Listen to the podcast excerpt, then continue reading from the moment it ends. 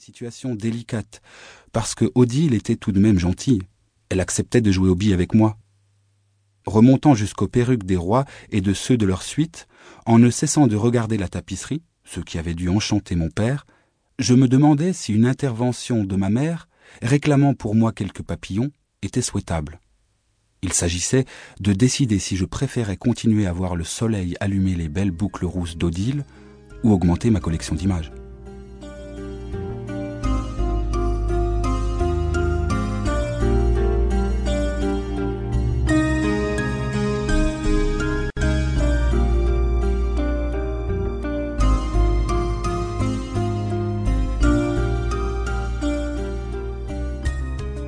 Père, dont la compagnie était Monsieur de Saint-Simon et Madame de Sévigné, prit l'habitude de s'asseoir chaque soir au pied de mon lit et de me distiller quelques extraits de leurs œuvres.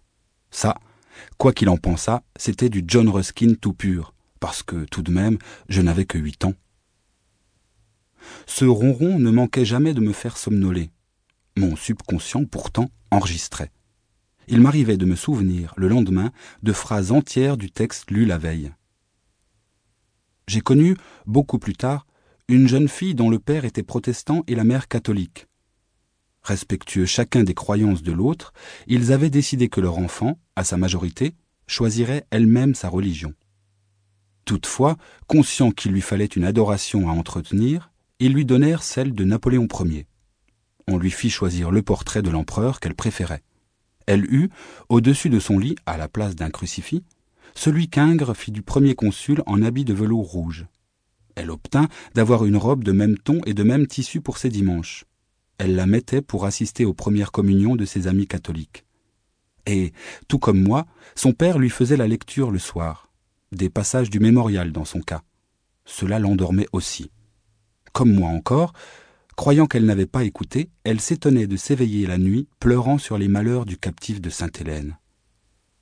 Cette similitude de nos existences nous avait rapprochés. Je fus attristé lorsque Elisa quitta Paris pour Marseille. Elle m'envoya une carte de l'île d'Elbe que j'ai longtemps gardée, parce qu'à cette époque, je ne recevais de courrier de personne.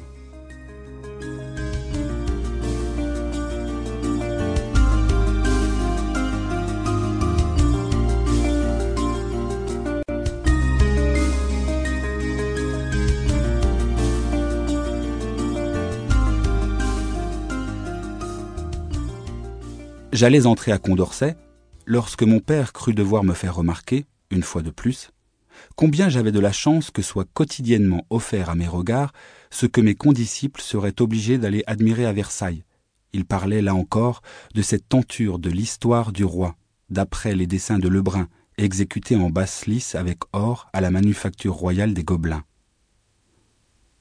À cette époque-là, j'étais amoureux de ma partenaire du cours de danse elle venait parfois goûter à la maison. La vue de l'infante Marie-Thérèse dans ses vertugadins lui faisait regretter que les modes changent.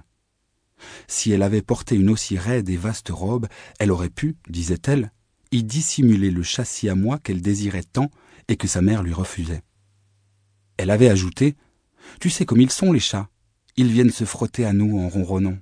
Le mien serait si content d'habiter là et de se caresser contre mes jambes les jambes de Clotilde. Je les admirais quand elle me montrait les pas exécutés, parce qu'elle était plus douée que moi. Ainsi à moi à qui il serait permis de vivre en contact permanent avec ses mollets sous ses jupes.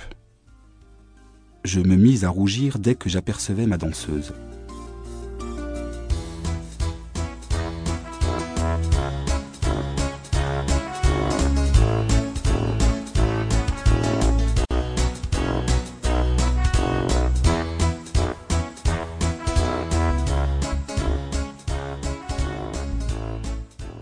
Vers ma quinzième année, mon père me surprit dans notre escalier dont, contrairement à mon habitude, je ne dévalais pas les marches de pierre à toute allure. J'avais fait une pause devant le nonce Chigui auquel Louis XIV donnait audience.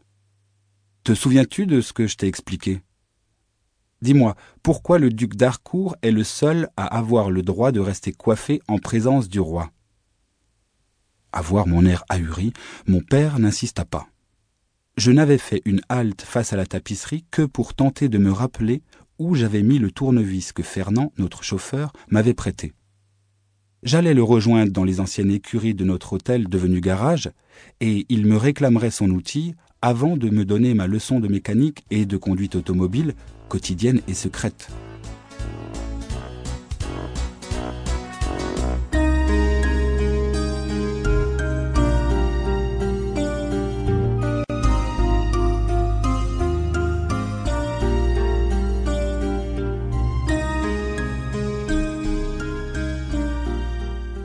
J'étais en seconde année de mes études d'histoire de l'art, imposées par mon père, lorsque celui-ci eut la joie de me voir prendre des notes et faire des photos de ces tapisseries qu'il vénérait et ne vendrait jamais à personne.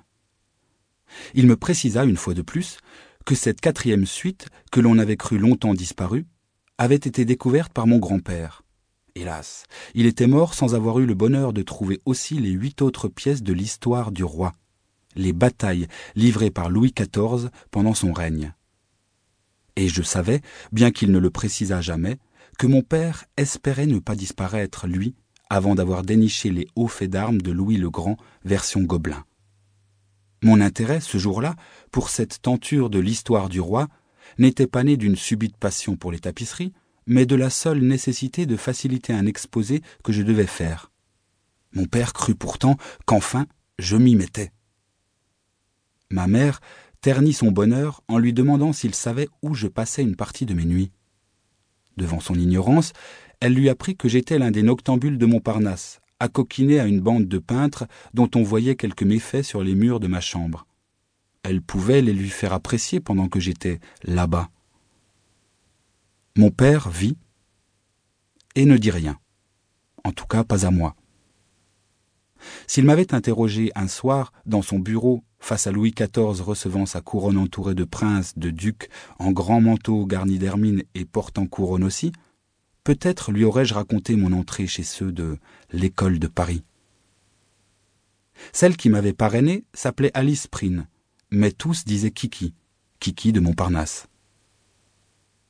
Une belle fille au teint crémeux qui riait ou pleurait, hurlait ou se taisait, se trémoussait ou s'endormait sur sa chaise, mais jamais ne se situait autrement que dans des positions extrêmes.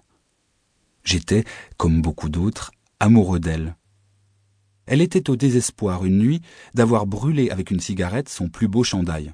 Je l'entendis raconter qu'il était d'un ton de jaune très particulier et impossible, ajoutait-elle, de trouver une laine de ce coloris pour son raccommodage. Elle avait dit aussi C'est foutu, j'en suis malade.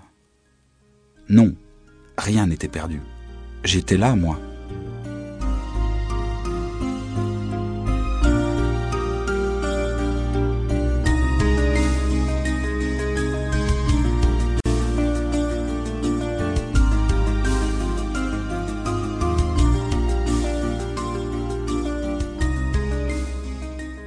Moi, Louis-Gabriel Commandeur, le fils du plus important marchand de tapisserie ancienne de Paris, qui, s'il n'avait pas dans son atelier de réparation les trente-six mille coloris de laine et de soie de la manufacture des Gobelins, en avait bien quelques centaines. Un mur entier de ce que ma mère appelait l'infirmerie alignait, du sol au plafond, sur ses étagères, des boîtes dûment étiquetées et numérotées. Elles contenaient les écheveaux qui panseraient les blessures du temps, des trésors entassés dans nos réserves. La vieille mademoiselle Blanche, l'infirmière en chef, dirigeait les opérations de sauvetage. Mon père l'appelait Blanchette. Je l'avais toujours connue. Elle faisait pour moi partie de la grande salle munie d'une table presque aussi grande, sous laquelle j'avais joué les jeudis de mon enfance. Ne la voyant jamais ni arriver ni partir, j'ai longtemps cru que Blanchette vivait parmi ces blessés dont elle me disait Regarde ça, quels sont les sauvages qui nous ont massacré cette bordure et elle me montrait les trous qui avaient avalé une rose, un lys ou du feuillage. Parfois c'était plus grave, un cheval éborgné ou le nez d'un personnage arraché. Elle était assistée de deux jeunes filles, ses nièces, au regard perçant qui secondait le sien affaibli par l'âge. Elle les formait à son métier avec une sévérité jugée excessive par ma mère qui, au temps de la jeunesse de Blanchette et de la sienne, avait été jalouse des louanges que mon père ne cessait de prodiguer à son irremplaçable réparatrice. J'étais amoureux de Lisa, la nièce blonde, l'autre Adrienne était brune et laide.